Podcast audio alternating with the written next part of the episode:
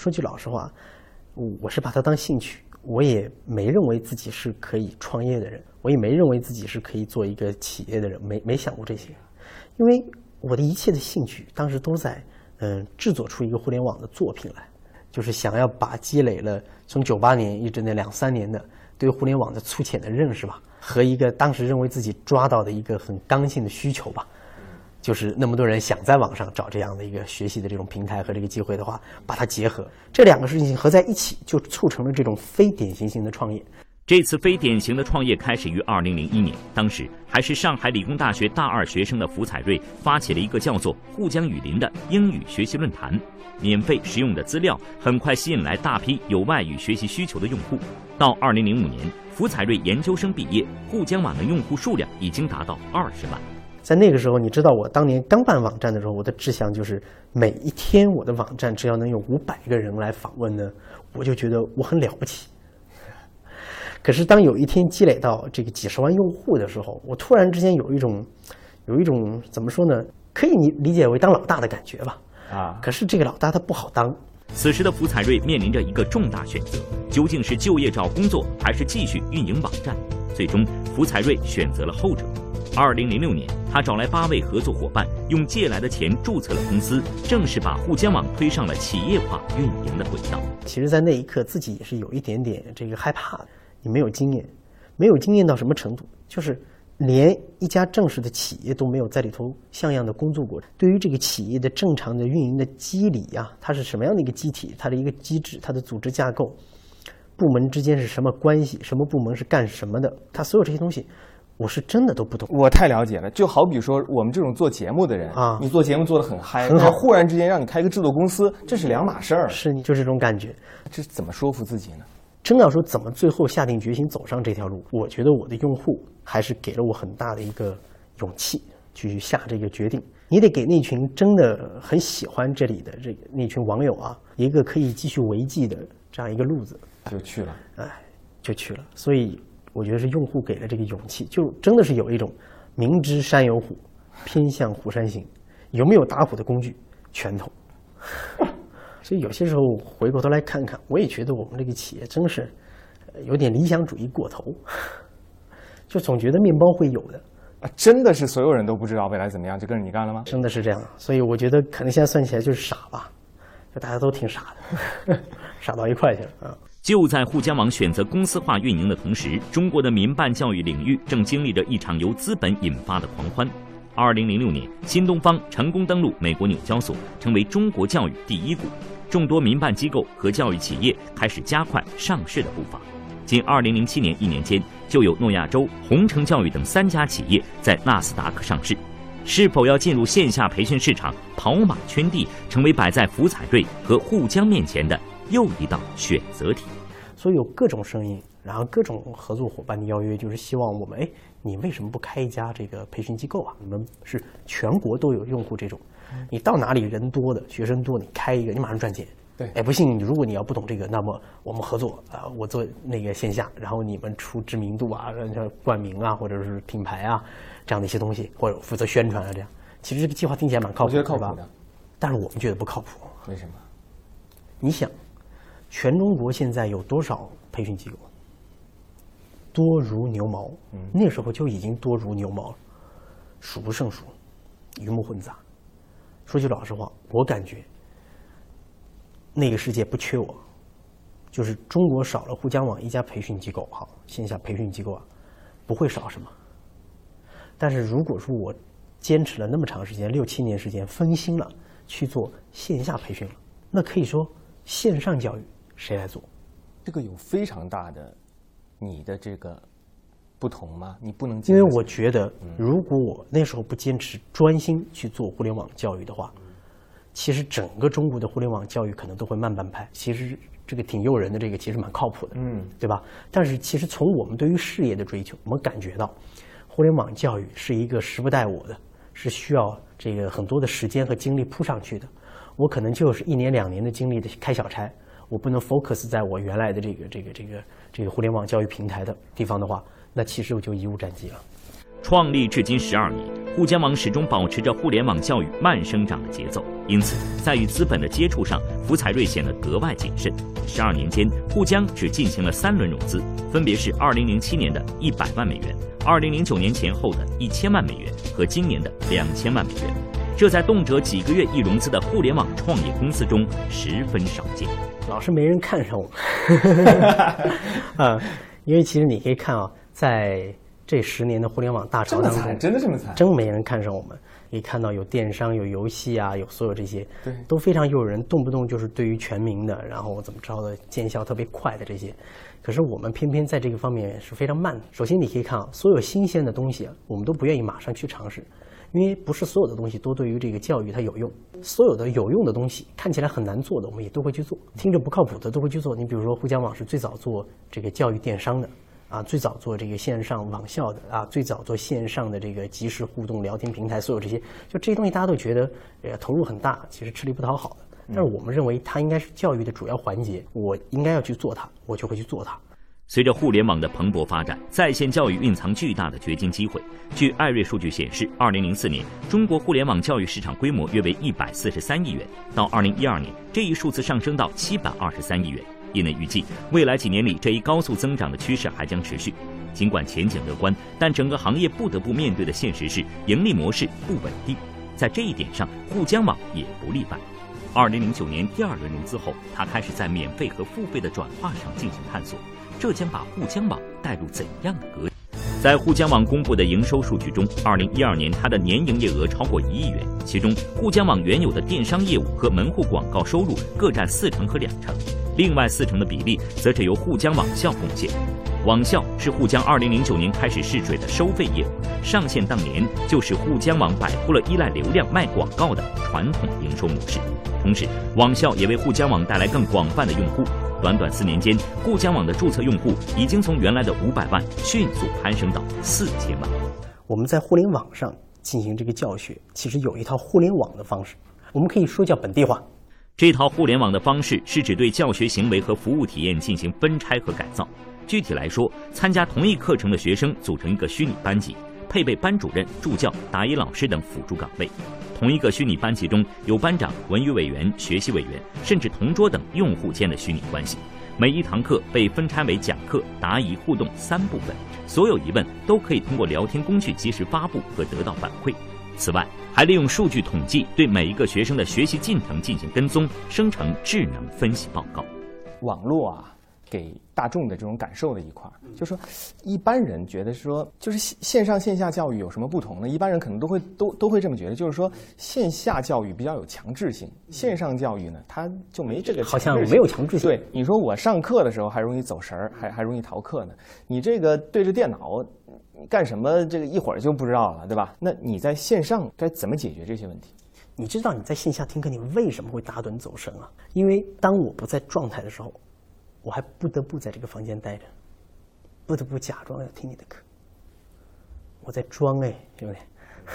我在网上，如果听课累了，暂停一下，上个厕所洗把脸，喝杯咖啡，喝杯茶，然后出去跑个步也行。回来之后，一切为你等待。你可以继续，你说的是他的这个自由度、自由空间会对，这是我们要说的第二块。线下啊，就算这样的话，老师可以你睡觉的时候给你砸一个粉笔头嘛，啊，可以敲一敲小张同学，你应该怎么着怎么着是吧？哈，这种线上呢，其实在我们看来，线上有一样有效的方法，但是它更人性化、更礼貌、更加好的方法。你比如说，在线上，我们有打卡制度，有你的出勤率，有你的成绩分析，最关键的是。它有智能分析，它会根据你的出勤的情况，将来会告诉你，你的这个样子，你呢，如果是考试，你是过不了的。其实你搞了一整套的系统呢，其实包括说，啊，这个同桌，你刚才说了，啊，这这个东西你能稍微讲一下？怎么弄？其实我觉得，对我觉得这个是不是对于一个人的，就是呃，创造一个类线下的一个，把线下好的一些东西我们引入线上，这很有趣儿的，你知道吧？就是说，我们本来就发现了一个什么呢？就是人学习呢，一个人就累，绝大多数人其实是。都有惰性的，哎，对吧？要惰性，其实他就是需要一种氛围。所以我们建我们的网校，在第一天开始，我们就希望我们的用户进入这个平台啊，哎，找到感觉。最关键的是，来之后就指定让你去选一个自己的同桌，你可以根据男女条件也行啊，呃，地域条件也行啊。最关键的是找到一些情况跟自己类似的人，他既可以看到自己的状态，看到同学同桌的状态和别人的进度，加入竞争的这种关系。所以这时候人就被激发了。所以其实你知道，学习本身是一个你追我赶的正能量状态。所以你砸一个粉笔头，其实我还是很讨厌，我还是不愿意听。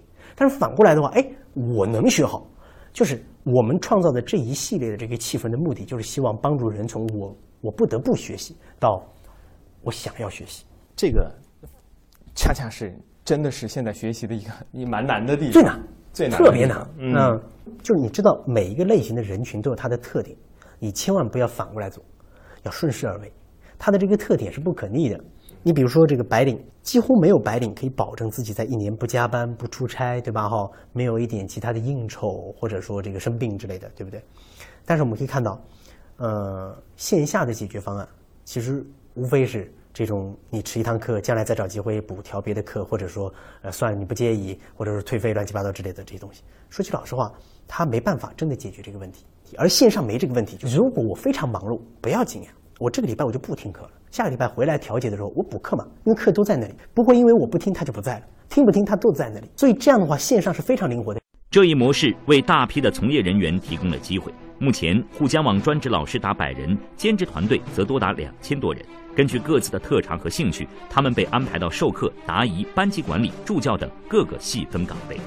我们拿线下的一个教育为例子，新东方就是有很多特别好的老师，但是它还有一个很关键的东西，就是它有全真试题的题库，等于说这个老师的这个呃走与不走，当然很重要，但是呢，我有一个核心的这个东西在我手里捏着呢，这也很重要。所以在你这儿，你你有什么自己很独特的这种核心的资源，其实是任何的这种老师要什么带不走的。一个好的这个老师在互联网教育，包括像互联网这样的平台当中所扮演的一个作用都是非常大的。但是还是那句话，没有一个好的团队，它运作不起来。这个团队的话，包括的范围更广，更广。你比如说课件的制作水平有制作，对吧？然后整个班级的运营水平有运营，然后整个包括老师的包装有这个营销，对吧？还有包括这个同学关系的后续的服务的话，有学校的这种这个这个后续的校友服务。所以它整个连在一起才能够唱成一台戏，就相当于几十分钟的这个电影，它其实幕后包含的科技啊，这些所有这些东西的这个含量都是非常大的。所以在我们这个平台上，我们非常关注整个的完整性。你会发现，如果有了团队的配合，互联网教师会如虎添翼。一直以来，网校模式在互联网教育领域都备受关注。二零零八年，正保远程教育成功在纽交所上市，其旗下的中华会计网便是依靠网校方式进行会计培训的知名网站。在国内一波波的考证热潮中，这类网校始终人气不减，但同时引发的争议也从未消退，那就是应试的功利化倾向。现在当下的这个中国的这个教育环境还是很功利的一个，这个很正常，很多地方都是这样，世界范围都有啊。对对，就你得给他一个很强烈的经济刺激的一个动因、一个动机，他才会去好好的学习。比如说现在中国热的是什么？是是考公务员啊？那是是吧？那是万人空巷是吧？考对考这个各种这这个证啊，财务证啊，什么证，律师证是吧？这些它有极强的改变自己生活的动因，但是。没有那么强的动因，就会带来他的学习的这个动机，或者学习的效果不是特别好。嗯，学习效果不好，他可能续费啊等等就会有问题。这个连带着其实是说，你这个商业模式本身是不是那么有前途？就是说，像你刚刚讲的是一个世俗人的看法，但是对于我们追这群追求互联网是真实的市场的是，你知道吗？当我们把这样子很难做的市场都做得很好的时候，像你刚刚说的什么考证啊这些，人人都能做，你知道吗？人人都能做，但是真正说我不要这些东西，我也可以让别人愿意在线上进行学习的话，我才相信互联网对于教育是有作用的。从我们的内心当中追求互联网教育本质，实际上能达到的东西是摆在我们的 number one 的。那个本质是什么东西？是一种自我学习，是一种学习方式的整个的一个革命吗？你说的太对了，本质的学习是我们认为所有的人都是有学习的主观能动性的。它可以在科技整个我这个社会发展的大背景之下，更多的被激发出来，而不是说一定是大家没有学习的主动力的。如果你是定位为一家解决短期利益，而并不是只是因为现在吃不饱饭需要去做的话，那么这样的企业可能永远都是追求这个短的这个利益。但是对于沪江来说，我们以前这个包括现在，甚至是未来，永远都会不会把这个眼前这个利益认为是我们最急切需要的。他要不要去做？需要。但是如果说它与我们的长期利益相悖的话，对不起，我宁愿先把它放到一边。但如果他们不悖的话，就是我长期利益当中的前面半截是短期利益，他们之间是一条道上的话，对不起，我要垂手偶得之。从最初的网络论坛到门户媒体、SNS 社区、博客、网校、电商、移动应用，至今已有十二年历史的沪江网，称得上是中国互联网企业的活化石。这种布局的背后，究竟有着怎样的诉求？我也好奇，就是你这个看起来好像顺延着都有了，到底哪一块是你未来的发展重点？你可以说啊，呃，互联网学习中心啊，是我们近阶段啊这两三年的一个重点。但是我可以告诉你，这两三年的事情不是我们关注。那么这当中的话，我们真正在追求一些什么？其实，我们首先顺应的是互联网教育在国内甚至是世界范围的正常的发展轨迹，我们不想跳级。因为你是一个逐渐生长起来的过程，我们看到很多别人还看不到的、意想不到的这些东西。通过我们现在一步一步进化出来的产品形态，最终找到学习的这个解决方案。你说的是全套解决方案，你这里都有各种各样的形态，你都给它具备。各种人啊，找到自己这个学习的这个解决方案。你要告诉我，它现在具体的具象是某一种产品形态的话，那我们说它并不是一个网校、云校什么之类这样的东西。它是一种对于产品的经营理念相信的思维。根据中国互联网络信息中心的统计，截至二零一三年六月底，中国网民规模达五点九一亿。互联网将在未来的教育领域掀起一场学习的革命。其实今年开始，就是整个的这个在线教育就热起来了嘛，是吧？在中国特别热，在中国热起来，包括很多大玩家现在也在纷纷进场。假设有这么一个很有规模的、很有实力的一个大家伙，他跟你商量说：“哎。”我保留你的品牌，给你出一个你能很难抗拒的价格，咱一起干，咱一起把这个整个的这个产业链颠覆掉，做一个你单独干干不了的事儿，你会考虑吗？我觉得一切皆有可能，但是有一句话是这么去讲，就是你是打猎呢，还是做畜牧场？如果说我们的潜在的合作伙伴们是一种打猎心态。他，我我觉得还不是跟我们合作的时候吧，他还没有体会到互联网教育未来对于人类的这个巨大的这个影响。他心态调好了之后，我们就觉得非常好。如果一切如你所愿的话，啊，你觉得沪江嗯能达到一个什么状态？达到一个什么状态？期待它在未来的整个的这个呃教育市场也好，或者整个这个社会里面扮演一个什么角色？我觉得沪江应该是一个教育入口吧，是一个教育入口。就是想起学东西，就想起你。是我们希望我们能够为我们的用户和为这个全体互联网的这个使用者们，他的学习提升提供这样一个非常可信赖的这么一个入口。